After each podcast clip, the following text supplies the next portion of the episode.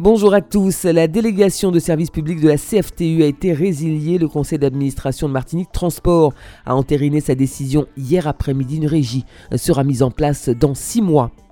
Les marins pêcheurs du Vauclin sont en colère et comptent bien le faire savoir. Ils étaient euh, mobilisés hier pour réclamer le démarrage des travaux de désensablement du port. Les lycéens vont debout contre la réforme du baccalauréat et la plateforme d'orientation Parcoursup, entre autres. Plusieurs établissements sont toujours bloqués ce mardi. Air Caraïbes a récemment célébré le 15e anniversaire du lancement de ses liaisons transatlantiques en grande pompe. À cette occasion, le directeur général du groupe Dubreuil a dressé un état des lieux de l'évolution de la compagnie aérienne.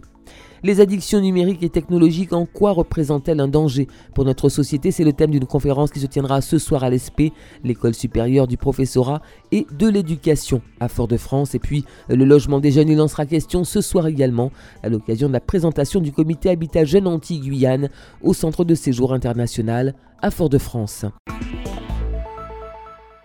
Sans surprise, Martinique Transport a résilié la délégation de service public de la CFTU hier après-midi, une décision euh, prise à l'unanimité par le conseil d'administration de l'autorité organisatrice unique euh, des transports en Martinique suite aux nombreux conflits qui ont paralysé euh, le réseau ces derniers mois. L'intrusion d'une trentaine de salariés du réseau Mosaïque qui souhaitaient rencontrer Alfred Marie-Jeanne durant le conseil d'administration n'aura produit aucun effet sinon une suspension des débats durant une vingtaine de minutes. La compagnie foyalaise de transport urbain devrait poursuivre ses activités durant six mois avant la mise en place d'une régie et notons qu'aucun bus ni BHNS ne circule. Les dépôts euh, du Lamentin et de Fort-de-France sont toujours bloqués euh, par la CSTM et les chauffeurs de l'entreprise sous-traitante Transcapital. La justice devrait se prononcer cet après-midi sur l'ordonnance ou non euh, de la levée des barrages. Les grévistes ont été entendus par le tribunal hier à la demande de la CFTU. La grève des lycéens se poursuit pour dénoncer la réforme du baccalauréat et la plateforme d'orientation Parcoursup. Plusieurs établissements ont gardé porte close ce mardi. Pour rappel, des représentants du Conseil national de la vie lycéenne ont été reçus hier au ministère de l'Éducation. Ils n'ont pas obtenu de réponse favorable. Par ailleurs, Pascal Jean, recteur d'Académie de Martinique, a confirmé hier soir sur l'antenne de nos confrères de Martinique la première le maintien en l'état de la réforme du baccalauréat. Une trentaine de marins-pêcheurs du Vauclin étaient rassemblés ce lundi pour protester contre l'ensablement du port. Les travaux de dragage n'ont pas encore débuté et pour les professionnels de la mer, la situation est particulièrement difficile.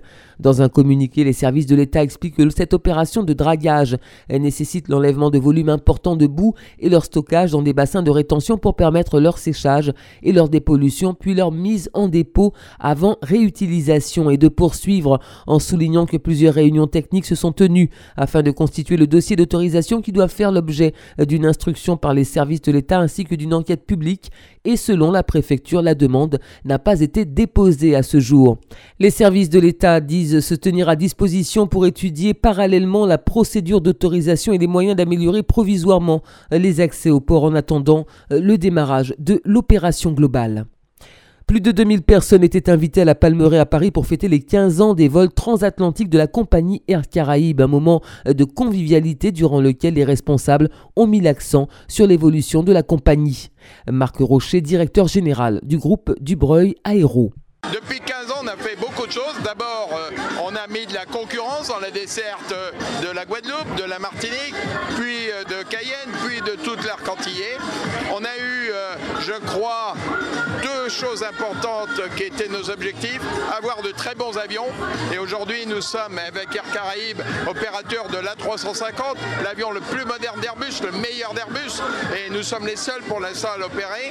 Et puis, euh, d'avoir cette culture antillaise, cet atavisme antillais, parce que ça s'appelle Air Caraïbes, c'est né aux Antilles, c'est encore aux Antilles aujourd'hui. Tout ça, ça fait du succès, on en est très content. On a déjà fait beaucoup, on va faire plus. Faire plus, ça veut dire, euh, je crois, euh, trois choses. D'abord, euh, mettre à la disposition du client le meilleur avion possible, la 350, premier point. Deuxième point, avoir plus de desserts dans cette zone antillaise. Et puis, troisième chose, c'est apporter aux Antilles une entreprise puissante qui crée de l'emploi, de la qualification.